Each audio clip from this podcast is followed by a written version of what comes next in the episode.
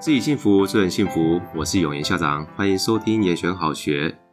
一般人在评定学校教育的绩效啊，常常有一些客观的指标了哈。那比方说升学率啊，或者是说你考上几个医科啊，几个台大啊，或者是得了多少奖，这些指标啊有它的客观性啊，所以用这些指标来比较呢，的的确确是可以看出彼此的高下了哈。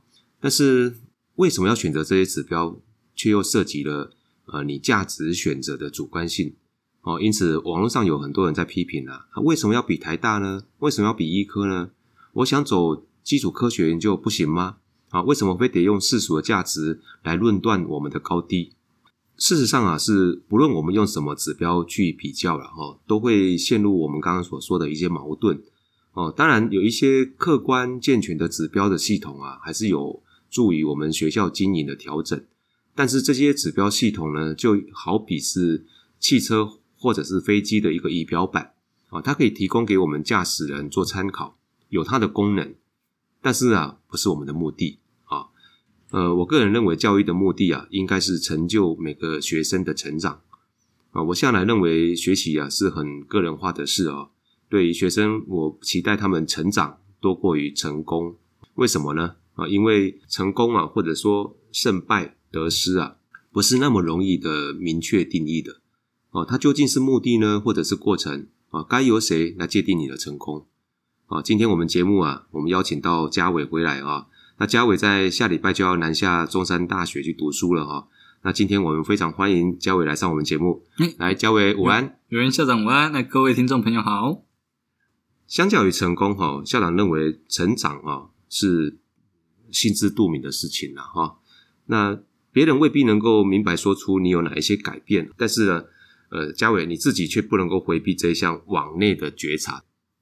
那因为成长呢是为了你自己，而成功呢很可能只是呃你背负了别人的期待啊。作为一个校长，我也经常在提醒我们自己啊，就是说不要用结果来论定学生啊，到底什么是有用或什么是无用啊，可能跟我们。用不同的角度或在不同的时期来看的时候，会有不同的答案。所以，家伟校长想问你啊，你自己有没有觉察到，在高中时期啊，你有哪一些的啊具体的一个成长转变呢？这让我回想到高中时期，我有三个方面，我觉得我是成长最多的。第一个是我在高中所参加的国际的一个交流，我在高中的时候参与的科展研究，训练了我的科学。那我也在。高中的时候参与很多讲座，也同时有口语表达上的提升。嗯嗯，国际视野，还有科学研究跟口语表达部分，对啊，这上面方面是你认为在高中时期有比较大的一个成长转变哈。我想啊，这个学校啊，它有一些的固定常态的课程跟活动了哈，那大部分都是固定配额的，不用你去争取，学校就会安排给你的。那但是有一些东西是限额的。啊，那通常是会我们会公开嘛，哈，让大家来申请啊啊，但是有一些，因为他必须要去竞争，所以他要去抢。这样想要先问你啊，你在这个国际视野方面哈，你为你自己在这个方面的成长，你做了多少努力去争取？那我在高一升高二的时候啊，是与我们学校的数理资优班到了中国上海来去做沪台科技夏令营，这是我们全班啊自己会准备一些科学的交流到。我们上海去跟当地的同学分享。那我自己去争取的是，在我高一升高二的时候，到教育部去申请一个环教青年领袖营的计划。这个部分就会让我通过了初试复试后，当年的暑假我就到了美国的加州来去做交流。也很荣幸的呢，因为有美国的这次经验啊，也让我感觉到，诶，出国交流的学习到的东西真的很多。那我也。在隔年高二升高三的时候，去申请了到沙乌地阿拉伯去做他们的实验室参访。那也很荣幸的啊，因为先前丰富的经验也让我受到国教署的肯定，来代表台湾到了沙乌地阿拉伯。你等于是读了三年的高中，去了三个不同的国家，对不对？对。那你跟校长是差不多同同等级的，我大概一年大概出去一两次而已 好，呃。第一次出去的话是去上海嘛，哈，上海那一团是我带你们去的，对，啊，那一团是你们我们每一年数理资优班都会安排的活动，但是今年因为疫情的关系啊，我们就没有办法去。啊，虽然是对他们比较不可惜一点了哈。那上海那个活动，其实我也觉得蛮好的哦，有有很多人很避讳跟跟大陆去做互动，但是校长那时候我记得我有跟你们说过，呃，带你们去大陆跟呃对岸的两地的学生互相交流，其实我们就是要要保持一个正确的观念，就是呃，他就是离我们那么近，嗯，不管将来他是你的朋友或者是敌人，你都应该要认识他，对，对不对？嗯、啊，即便他可能是我们的敌人。我们说知己知彼嘛，嗯、对不对？百战百胜嘛。所以你要认识这一些这些对岸的，因为他其实他们中国是一个非常大的国家嘛，所以人才也算是呃不少哦。所以可能让你们去看看，呃，至少我们不会只局限在我们自己岛内的一个视野哈、哦。好，那至于那个美国的圣地亚哥跟阿沙乌地阿拉伯，这就是你自己去争取的哦。这个这个当初你为什么会去想要去争取这些事情？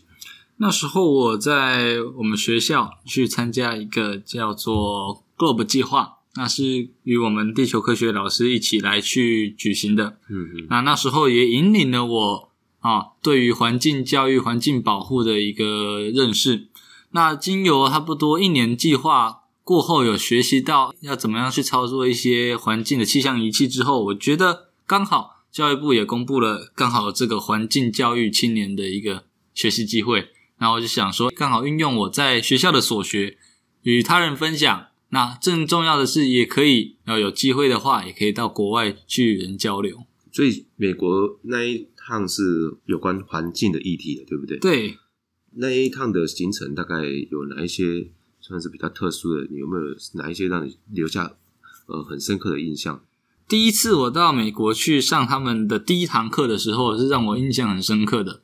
因为东方跟西方的教育会有一点落差，那我觉得西方教育最令我非常啊有印象的就是，诶，他们很重视让学生自己去思考。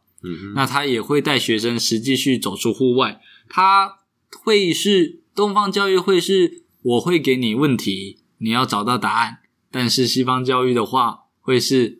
你自己问题要自己想，你自己也要找到答案。这是我第一次在上美国那时候的环境教育课的时候，我领悟最大的地方。自己找问题，定位说你想要学到什么东西。是，也就是说，听起来是把比较多的学习责任，呃，回归到学生身上。对，呃，学习的责任本来就是在自己嘛，哦，所以你要想要学什么，应该是要自己去去做一个。决定嘛，哈，嗯，那这个部分其实也刚好跟我们现在一零八课纲里面所，呃，自主学习是有很类似哈，就是说自主学习，我们现在在跟学弟妹们他们讲的，呃，你要先去呃自己决定你要学的主题方向，然后定定学习计划，啊、呃，那重点是什么？重点是你要依照你的学习计划去呃定期的去做这些研究。做这些研究，我觉得这个部分就我个人的经验来说，是后面那个会比前面那个更难。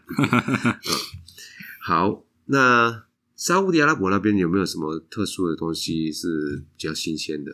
当时去沙乌地阿拉伯的时候，我也是很很惊讶，因为那时候哦，我们班导师在公布国教署有一个出国交流的计划啊。那时候我心想说，我上次去了美国，这次会不会去英国啊、法国啊？诶，还是去日本？结果老师说沙乌地阿拉伯。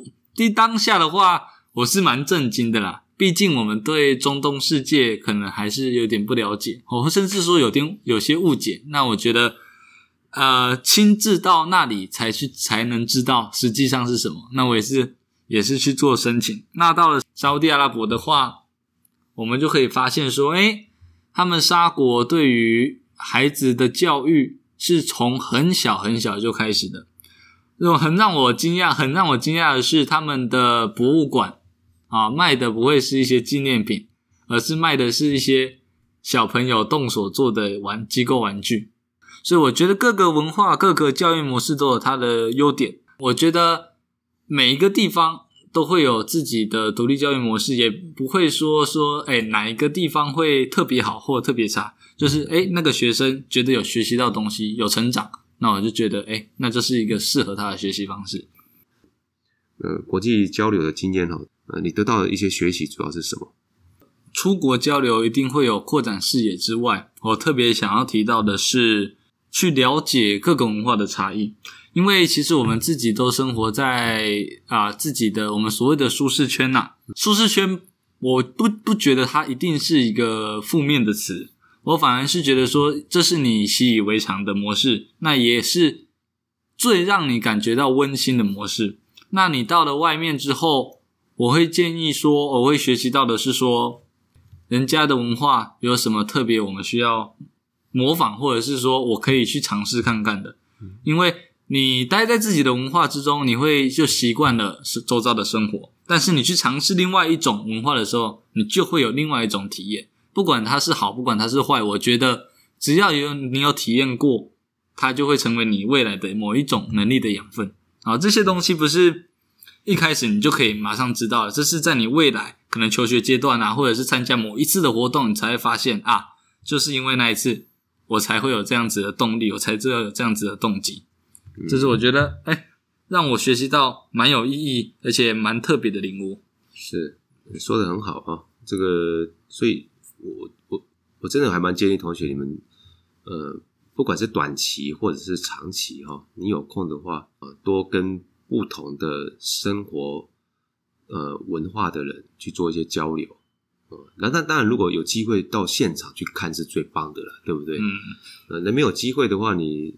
也有很多方式嘛，比如说透过网络，然后你们也有一些的交流机会。那甚至透过阅读，你也可以有一些不同的刺激嘛，哈。不过坦白说，呃，校长跟你的经经验是一样，就是我我只要出国到那个现场去的时候，因为它是所有的感官都都打开了，都打开了，呃，眼睛看到的，耳朵听到的，然后。甚至嘴巴吃到的，嗯，然后甚至有一些是现场的氛围你感受到的，嗯、对不对？那是完全不一样的东西。呃，这个我们说叫做跨域嘛，哈，跨国跨这个概念在、哦、在现在的学习里面是越来越重要。跨有一个好处，就是你能够去理解、开视野。那再来，就你刚刚说的模仿，或者是成为己自己有的养分。嗯啊，其实我也蛮鼓励像。那个嘉伟，你现在要去读大学了哈？你是读哪一方面的？我是读海洋科学，海洋科学对不对？其实不管读什么哈，校长都还蛮建议你们尽量去跨域啊！你你你也不要只有专注在你那个领域啊，外面旁边的都可以去涉猎一下。像每一次出国回来的时候，我都会觉得说，英文真的是很重要的东西哦。所以像我每一次出国之后回来，我都会觉得说，嗯。英文应该好好读一下，对不对？那你你去参加这么多次的活动之后，回来之后有没有激发你有一些什么行动的冲动？有没有？呃，当然都多多少少会有啊。每一次回来之后，都会诶一回到台湾的机场啊，就会有一些啊阵痛期，就是啊，好怀念那些生活啊，那个阵痛期，阵痛期。然后那时候就会想说，诶，既然我回来了。哎，我可不可以做一点新的一个行动？从美国回来的时候呢，我就主动跟我们的带团教授去说，教授，我以后可能想要从事一些跨领域或者是环境教育的方面，那也促使我未来大学去就读环境相关的科系啊。那就是我觉得是这个东西是最能代表说我回国后马上有的一个启发哦。所以你选择去读海洋科学。一部分也是受了这些的影响，嗯，没有错。这个答案我是今天我才比较听的比较具体一点。我那时候一直在很好奇说，说你为什么要去读海洋科学？你知道吗？我一直没有问你这个问题，对不对？对啊，我只是跟你开玩笑说，去中山大学应该会晒得比较黑一点，哎，会黑一点。来，再来，嘉伟哈，你是我们学校数理资优班毕业的哈。那我校长知道你国中也是。呃，念数理资优班的，那一路走来都是数理资优班的学生哈。那所以科学研究对你来说是一个必要的功课啊。所以呃，校长知道你在高中的时候啊，你曾经得到台中市的科展啊，物理跟天文学科组的第二名啊。然后你也晋级了呃万宏科学奖的决赛啊，甚至还有拿到旭泰科技论文奖的佳作啊。呃，是不是可以供大家介绍一下你做的是哪一方面的研究？那我做的研究，它的一个主题是非牛顿流体。除了研究非牛顿流体之外，我还在应用层面上做了一些设计，就是把它应用在手机壳那我大概解释一下非牛顿流体呢，它的最简单的想法就是我碰到它的时候，它会流体会变得坚固。那我没有去碰到它的时候，不给它力量的时候，它会变得柔软。那在碰触力量的时候，它会有吸收力量的一个情况。那除了我去了解非牛顿流体它的原理之外，好，因为刚刚有提到说，诶，它可以吸收力量，我就把它想说，诶，干脆来做一个防撞或者是防护的东西。刚好我们周遭生活很多手机，那我就把它设计在手机壳里面。那这是我做的研究。非牛顿流体，对不对？对，我记得那时候校长去看你的那个作品的时候，你们好像有有一个实际的东西给大家看嘛？有，啊、好像还有拍一个影片，对不对？网络上的影片嘛，哈，好像是本来它是软趴趴的一个像，就像浆糊的感觉，对对对对。嗯、然后它如果瞬间碰大大的压力的时候，它的好像它那个。强度会会变得高，会变得比较高，会变得硬，对，这是很特别的事情。嗯，啊，有没有什么特殊材质是可以才可以变成有这样的一个特质？像这个东西，其实有一些学校或有一些国小应该都有玩过。它很简单，嗯、它的材料就可以用我们身边的玉米粉啊、太白粉，嗯、用固定的比例，像我们可能用三比二或者是啊五比三来去调制，你就可以唾手可得一个非牛顿流体了。那在这个。科学研究方面的话，你还有没有什么样的一个学习是可以跟大家分享的？有没有？科学研究会主轴会是在科学，那研究是一种方法。既然我们学会了科学，那就是把我们留在心中。但是研究这个方法，你可以用在很多领域上。嗯，如果今天想要研究解决一个问题，其实科学研究也让你学习到了从开始的提问，自己动手做，最后可能修正。然后最后产生解决问题。你在平常日常生活中啊，很多事情你都可以用这套的逻辑去做。所以我觉得这个科学研究不止让学科的知识增进之外，你对日常生活解决问题的能力也是有所提升。这个其实也就是我们现在哈，我们就是有数字班有专题研究嘛。嗯，那嘉伟，你知道我们现在去年，也就现在现在的高二，高二。就一零八课刚开始，嗯、我们现在不是有一个校定必修吗？对，我们的校定必修也是教专题研究，嗯、但是他们的专题研究只有两级，就是整个就两学分嘛。嗯，呃，高一两学分的，高三又两学分，其实就四学分。但是你们资优班的独立研究，一次一下午就四四四小时嘛，哈，所以当然我们不会用两个东西一样的标准来看待啊。嗯、我们想要达到的就是像刚刚嘉伟你说的，就是。不管你将来有没有做科学方面的研究的人，其实所有的领域的人都应该要有一个所谓的研究型的思维。嗯，研究型的思维是什么呢？就是看到问，第一个要先懂得去定义问题，然后要去拆解问题，然后去想说，诶，这个问题我要用什么方法来得到解答？嗯，那当然还中间包含了我们在做研究的时候，不是会有一些，我先有一个假设，对不对？对，一个假设。有这个假设可能是对的，也可能是错的，但是你要去用方法去找到佐证资料来论证它是对的或错的，或错的啊。这个就是一个很呃很科学的，就是说我们常讲的科学研究是一分证据说一分话，对不对？你不会所谓的呃超过你的限制去过度预测。那这个东西其实科学是一个很谦虚的事情。你能够说到的话，你是有凭有据的。对，这样子被训练之后，即使我们的孩子会有一个很好的一个特质发展，就是他不会讲那个夸大不实的东西。对，就是你讲了半天，就是那你的依据是什么？嗯，啊，这个是很不实在的事情。啊，这个我我认为不是只有你们学数理方面的需要，是学的各种领域的都需要哈。所以我们在现在的新课纲里面，我们就把这一方面放到我们校订必修里面去，是有它的道理的啊。再来呢是嘉伟，你的口语表达能力，很多师长都跟我说你很棒哦啊。其实你的口语表达能力，我在二零一八年的时候带你们去上海。那个沪台科技夏令营的时候，我还记得那一次那一个晚上，你在那个学生的论坛里面啊，侃侃而谈啊。我记得你那时候是代表我们学校去做发表嘛，哈。嗯。那以前我们去的时候，我在更早之前去的时候，我们每一次都看到大陆的小孩子，哇，真的是，我觉得那口条真的是比台湾人好，可能是跟他们长期下来他们的养成训练有关系哈。但是那一场，我觉得你没有让台湾队丢脸呢。哦，我觉得你的台风很稳健，所以后来你知道你那一场结束之后啊，呃，上海的朋友过来跟我说：“哇，你们的学生台风很稳健哈、哦。”好奇的问你哦，你觉得了哈，嘉伟，你觉得你的口才是天生的呢，还是你有做什么后天的训练？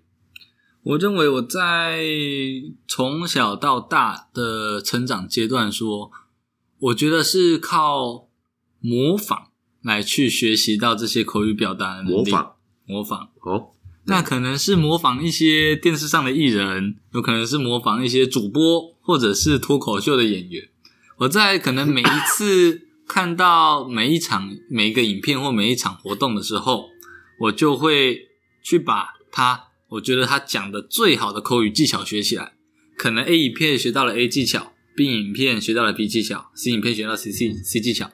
那我下一次演讲的时候，就把三个技巧融汇在一起，你就会发现口语表达就会变得非常的完整。那国文老师曾经也跟我说过，学习不是一昧的输入，而是要透过有系统的规划。有效的整理，把它变成告诉人家的输出。所以就是我觉得我国语表达是在从小潜移默化、慢慢去学习而来的。模仿哦，你听听相声吗？呃，有，曾经有听过。哦，难怪你应该也有模仿一点相声，也有一点那种感觉在。其实，其实你的你的那个口条啊是好的，但是我讲的是你，你并不是那种非常字正腔圆的。那种演讲的感觉，对，但是你的台风很稳，嗯啊，所以呃，我我觉得这个部分是你的特质，也是你的专长哦。校长要提醒你，就是说你不要忘了你有这一项能力啦，然后时时刻刻把握这一项的特质，因为有些时候，我认为个人校长认为你这些东西，你有一部分是一半天生的啦，嗯，也许是这样，有一部分。包含有的学生，他当然跟跟跟你的那个后天，我觉得也是有。除了你刚刚讲那个所谓的口语的模仿、自我练习之外，我觉得就是你你目前已经做得不错，但是像希望你接下来还可以再继续做得更好。就是呃，我们说要言之有物嘛，嗯，然后你读了很多书之外，你还要有一个所谓的迅速摘要跟重新组织的能力。啊，比如说你现在要马上让你去呃讲一个三分钟的介绍你的作品啊，这些这是一件，你看你的作品你做你做了多久啊，对不对？对，就是说你可能做了三四个月的作品，但是你要要你用用三分钟就把它说出来，嗯，那又那么难？哎，我说如果能够说得到的话啊，就就是很这是很很不错的，对，所以这个部分其实你你。你是有这个特质可以好好做这方面的，我觉得校长对你有信心哈。好，好的，那嘉伟，如果让你总结啊，在新大附中的一个学习转变呢、你会怎么说呢？我会觉得我在新大附中的每一年每一个月，我都有学习到，我都有收获到。那除了刚刚所提到的三项大能力之外，我在校园参加的每一个活动，都会是把我的能力慢慢做累积。我的学习转变，我可能从国中到高中的时候，我可能口语表达的能力没有像现在的那么好。那我高中就借由在报名校内的一些讲座，或者是在课堂上的学习报告，我的口语表达就是在每一次的经验中加分、加分、加分，到了现在有的样子。那国际交流也是在国中的时候，其实也鲜少有这样子的机会，也是到新大附中来。我们数字班去外面交流，才开启我勇敢踏出自己舒适圈、勇敢去向外面学习的一个契机。那最后的口呃科学研究，我在国小、国中都有做过科展，那当时都只是试个水温。到了高中，才跟我们新大附中的老师真正去做一场从头到尾的研究，也获得了一个很好的成绩跟鼓励。那这三个能力都是因为我在新大附中所培养的。刚刚校长听到你有一段哦，到让我我刚才就陷入一个思考，就是也就是学校如果要让孩子成长的话，他要尽量提供他一些的，是就是让他去做嘛啊，比如说让你有上台发表的机会，让你有去做研究的机会，让你有去做很多事情的机会。对。不过你知道校长那时候在看你的时候，我担心你什么事情？哎，我当然知道，那时候真的是因为我是在啊考大考之前，曾经也有还是有参与某些事情。那时候我自己也是很担心啊。我觉得你把自己搞得像陀螺一样，你知道吗？就是我那时候校长跟你讲过两次，我说你可以不要那么忙嘛，对不对？就是我我顺便讲一下，嘉伟这这小孩子，这是、嗯、呃，当然你说他刚刚他有很多东西他没有讲到了，我要讲的是说。呃，我们那个运动会啊，哈，呃，我记得你运动会的时候，我们有那个竞赛的资料，哈，就是比赛的成绩，嗯、对不对？对。哦，你那时候有一个蛮大的企图心哦，你是你自己去写了一个 app，对不对？哎，毛遂自荐去我们的体育，也没有人，也没有人叫你啊，对不对？那你自己就跑去，连组长自己都很错愕，奇怪，就 怎么会这么突然？先生，你哪位？你要干什么？对对对对，有那种感觉在。然后呢？呃，然后你就去写了一个一个网页，对不对？然后可以查，嗯、呃，比赛的成绩，哎，及时的把及时的把它给弄出去。嗯，好。那在那个运动会的现场，我也看到，哎，突然间我们有一个所谓的那个什么数数据组嘛，竞赛中心，竞赛中心就是开始在外面做即时播报，就是，呃，我我觉得看你这样子，就是觉得很可爱啦，就是，哎，你很愿意去做一些别人没有要你做的事情。对啊，哦，这个。不过我那时候还是跟你说，因为你做的东西太多，还有一个啊，我还没讲，就是你那时候应该好像还有成立一个耐群组，对不对？啊，对，那时候有成立一个，就是你，你好像你的你的那个嗯，大学已经抵定了之后，对，有时间了嘛，哈，有时间，那你就把自己又成立一个耐群组，好像听我看好像是在里面，你会帮同学整理一些。对他们有帮助的一些的升学相关的资讯给他们，对不对？对，我当时也有接受我们学校辅导室的帮助。那我想说，哎，我今天收到了别人帮助，我也有想法，我也有义务来去来帮助我们以后也要接受到这个挑战的同学，是很棒啊！哦，我觉得这些东西都是没有人要求你做，但是你都主动做了。有些时候，当然有的人会说，嗯，好鸡婆哦，但是我觉得这个社会哦，有些时候你鸡婆一点是好的，对不对？嗯啊、哦，这个其实就是一种服务嘛，一种服务学，从服务中你就会得到学习，对，对吧？啊、哦，好，最后一题啊、哦，也是我们校友啊、来接受专访的时候必答的题目啊、哦，来，请嘉伟给学弟妹哈、一段话的建议，来，是不是？请嘉伟跟大家说说啊。那我想要给学弟妹的建议是八个字啊，勇于尝试，不畏挑战。那这句话，不管是十年后、二十年后，这句话都还是很有用。在参加每次的活动，跨出去的第一步都是最最让人家担心的。只要跨出去，只要有参与到，你就会学习到你意想不到的事情。这个也是我看到的嘉伟哈，就是很勇于尝试的哈，都能够坚持下去，然后不畏任何的困难哦，我觉得非常棒啊。好的。那今天我们节目就先聊到这边哈，那非常感谢嘉伟接受校长的访问，好，谢谢嘉伟，谢谢，啊，感谢各位的收听。